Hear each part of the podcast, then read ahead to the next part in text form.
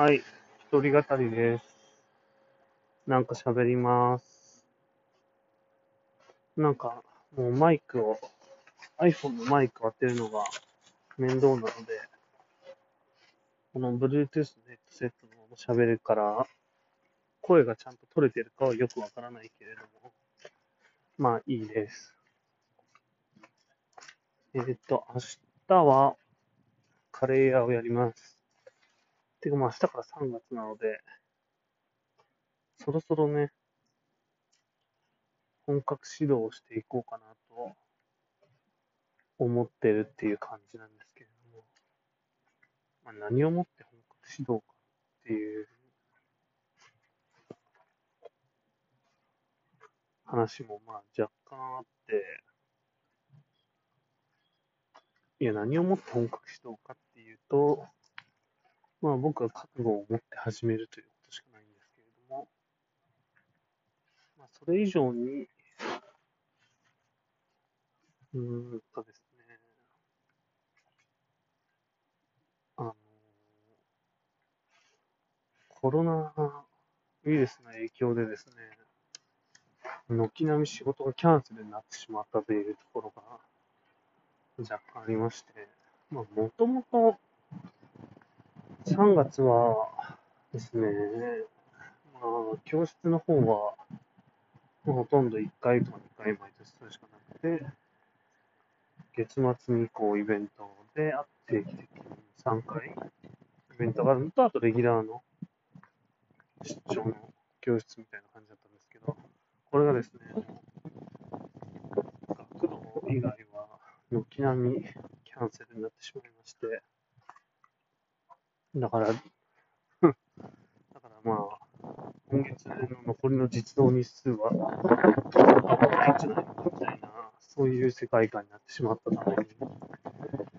まあ困ったなと思いながら、まあこれを機に、じゃあしっかりカレー屋に移行するかみたいなことを思っている今日この頃です。で、明日はね、もうとりあえず掃除をするっていう感じ、掃除をするのが一番のメイン。まあ、埃っぽいんで、半年ぐらい抜きになっちゃってるんで、結構ですね、埃っぽいので、まあ、そこをですね、まずは、なんとかするというか、普通に掃除するのと、うーんと、まあ、友達来てくれるんで、少し内装をですね、考える。うん、基本的には、壁とかをね、貼ったりはしない予定なんですけれども、まあ一区画だけ、ね、せっかくなので、おむすびをですね、カッティングシートやっぱオリジナルで作って貼ろうかなとかいう相談をしたり、あとは、なんか扉みたいなところが壊れているのをインパクトドライバーで直した。あとは、まあ、油汚れみたいなのを取っていくとか、まあ、そういう感じの清掃ですかね。で、一応、まあ、この前入った時内装はちょっと考えて、うーんと、まあ、カウンター4席と、プラスやっぱ2席ずつぐらい置こうかな、みたいな。8席のお店にして、行こうかなっていうのを思っているので、まあまあ、最低限に始めればいいので、そんなにこう、シビアではないんですけれども、まあその最低限というラインをですね、いい感じに作っていくというのがありますね。で、まあ今後の予定としては、食品衛生管理者みたいなのを置かなきゃいけないんです、この研修がですね、なんか意外と受けれないという問題があって、それを受け次第、でも保健所の許可を取って営業開始なので、一応3月の20日台にはですね、開店できるんじゃないのかなとか思っている感じです。はい、おむすび、お座り。おむすびお座りは？お座りは？ああ、偉いね。まあ、一応ですね、そこからは、まあ、プレオープン期間みたいな感じでしてですね。で、まあ、いろんな営業をしていくと。で、一応なんか本オープンは、4月の15日にしようかなと、今思っていて、何の日かっていうと、単純にですね、このおむすびちゃんのですね、誕生日なので、その日を本オープンにしていこうかなというあたりがスケジュール感ですかね。でも、まあなんか最初はやっぱ知り合いにですね、なるべく来てもらうとか、そういったところで集客しながら、まあいい感じにしていかなきゃなと思っているんですけれども。でも、あれですよね、なんか、まあそうですね。だから、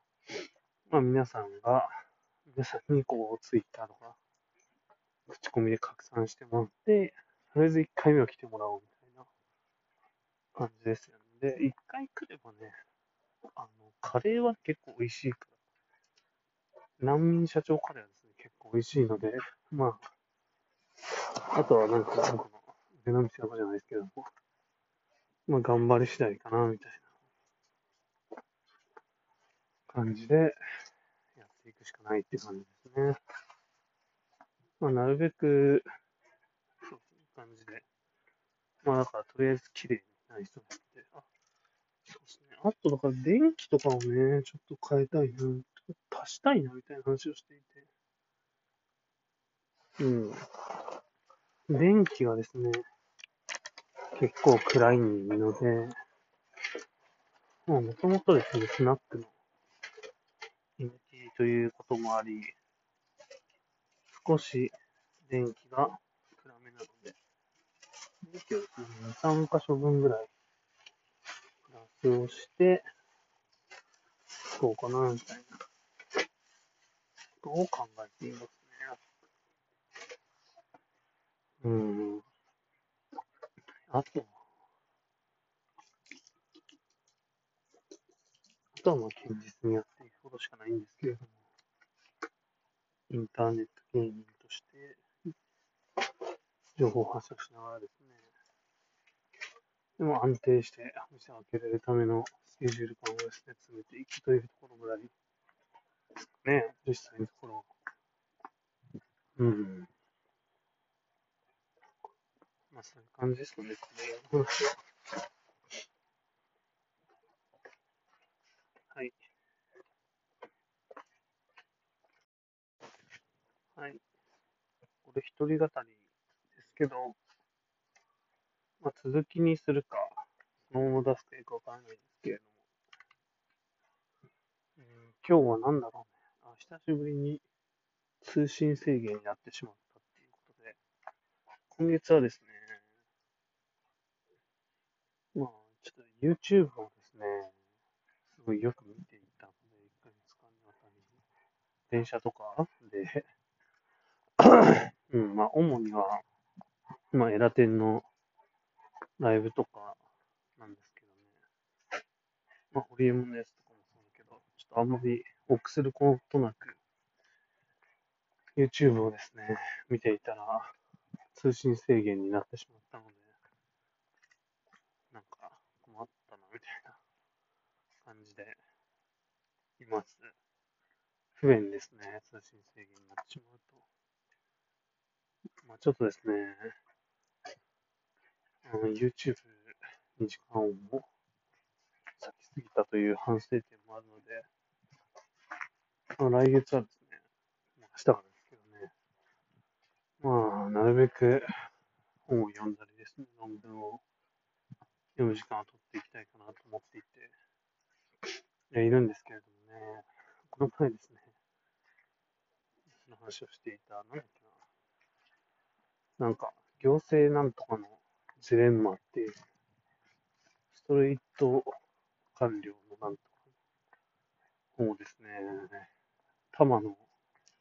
図書館から借りてきて、市ヶ谷で受け取ってですね、今読んでいるんですけれどね、もう30年、40年前のですね、訳本はですね、もう非常に読みづらくて、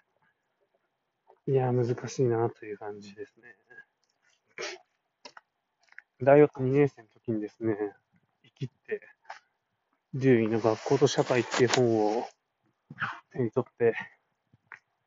字が頭を舐めていくような感覚があったあたりからですね、あやっぱ昔の訳本をですね、読むのは、これちょっと難しいなということにはですね、あの気づいていたんですけれども、やっぱり難しいということですね、訳本を読む。うん、まあ、なんか、アカデミックに入っていくとですね、原点を読むというか、そういう幻聴を当たるみたいなんですね。アプローチは、まあ、もちろん極めて大事で、これを読んでおかないと、なんだろうね、議論のこうスタートラインに立てませんよみたいな本があったり、まあ、本とか著者がいたりするわけですね。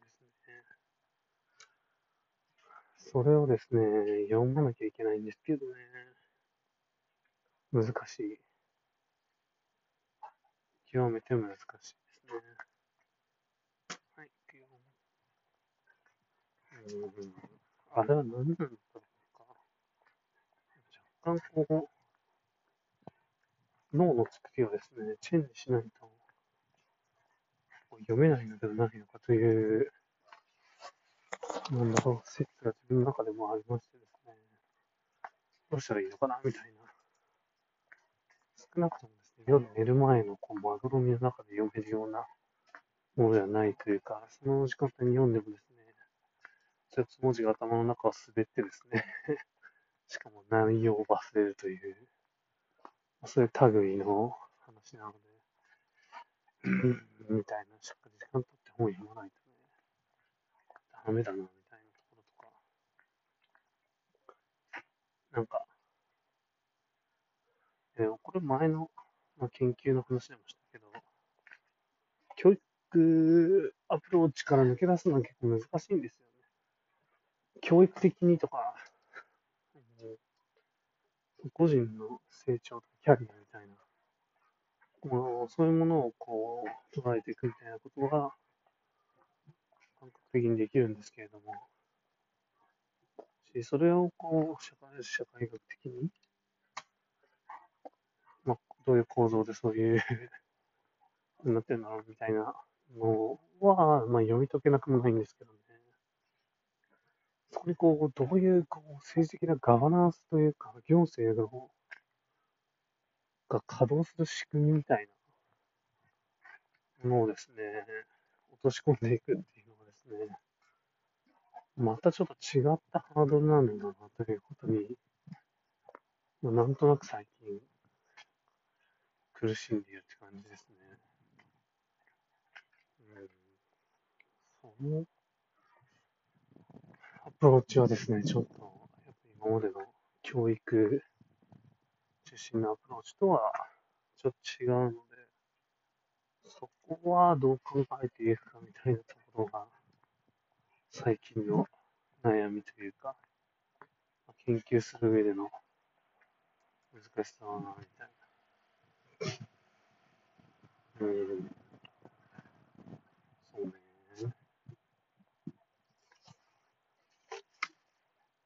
そういう感じですね。なんかあのー、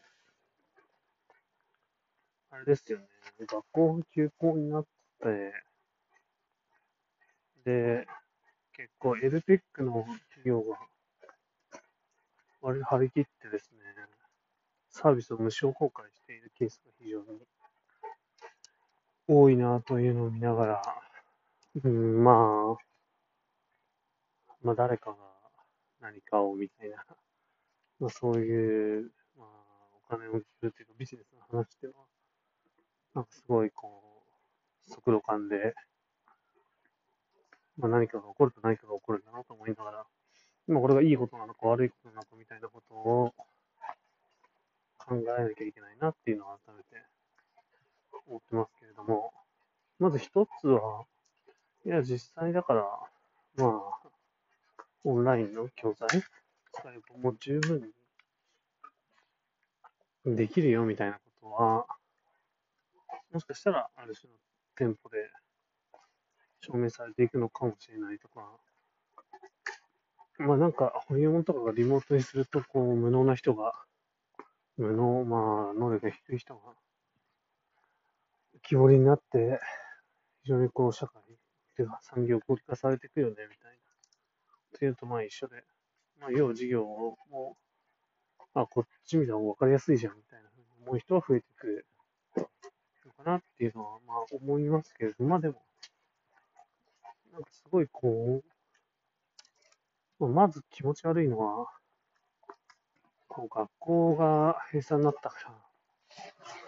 家庭でも勉強ができるように無償公開しますっていう、その、教育とかね、まあ、子供のためみたいなロジックを使って、ただ単純にこう、まあ、ビジネスのシェアを、パイをこう、みんな奪い合ってるだけという現象について、何も手放しでは喜べないというか、英語と英語の思想なんとかみたいな感じじゃないですけれども、まあそんな綺麗事じゃないよね、みたいなことを思ってしまうっていうのがまず一つあるかなって思いますね。でも多分、個人的には、これで一気にこう、教材がバーってこう、オープンにされても、実際それ使って勉強できる人ってほぼいないだろうな、みたいなことは、まあ、素直に思いますよね。まあ結局、ね、なんだろう。ある種そういうメソッドみたいなものが、オープンになって浮き彫りになるのは、あ、これをやるのって大変なんだなとか、やらせるのって難しいんだなとか、やるためのモチベーションにな、モチベーションってないんだな、みたいな。いや、だからこの勉強って何のためにやるのみたいなことで、こう、いろいろな面接があったんですけれども、その素材がオープンになれば、実は誰も積極的になんてやらなくて、子供たちを勉強に向かわせてるのは、どちらかというと、なんていうの、その中身とか、将来なんとかじゃなくて、学校というシステムとか、そういう構造というか、そういう まあ、統制のためのプレッシャーだったということが浮き彫りになって、要は、知識コンテンツみたいなものが大量に出回るんだけども、まあ誰も使わないで YouTube 見ちゃうよね、みたいな。まあ、そういう感じの世界観になっていくんじゃないのかという話ですよね、まずは。で、まあ、もう一個なんか、学校が休校になってやっぱ思ったのは、だからその勉強とかっていうのは、まあ、大体、まあできるだろうな、みたいなコンテンツレベルでは。とか、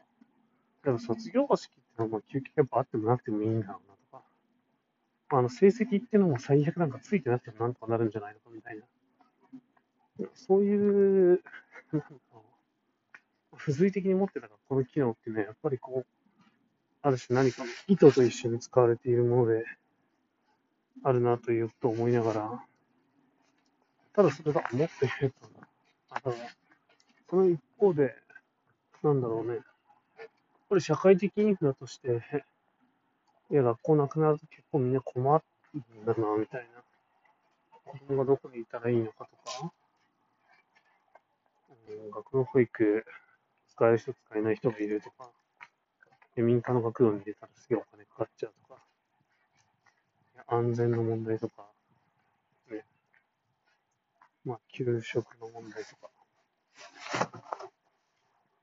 諸々の問題が、まあ、浮き彫りになるんだな、みたいなことを感じますよね、そうなってくる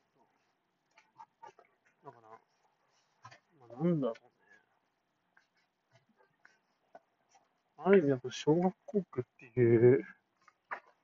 社会の関わりみたいなのが、やっぱり、小中学校ぐらいまでは、もうすごいこう生活と密接なんだな、みたいなところを、まあ、そこについてちょっと改めて感じた。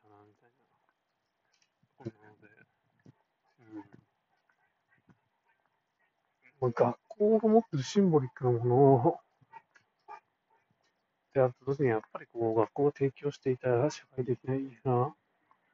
しての機能みたいなものっていうのは見直されて、改めて見てないとな、みたいな、そこは思いましたね。以上。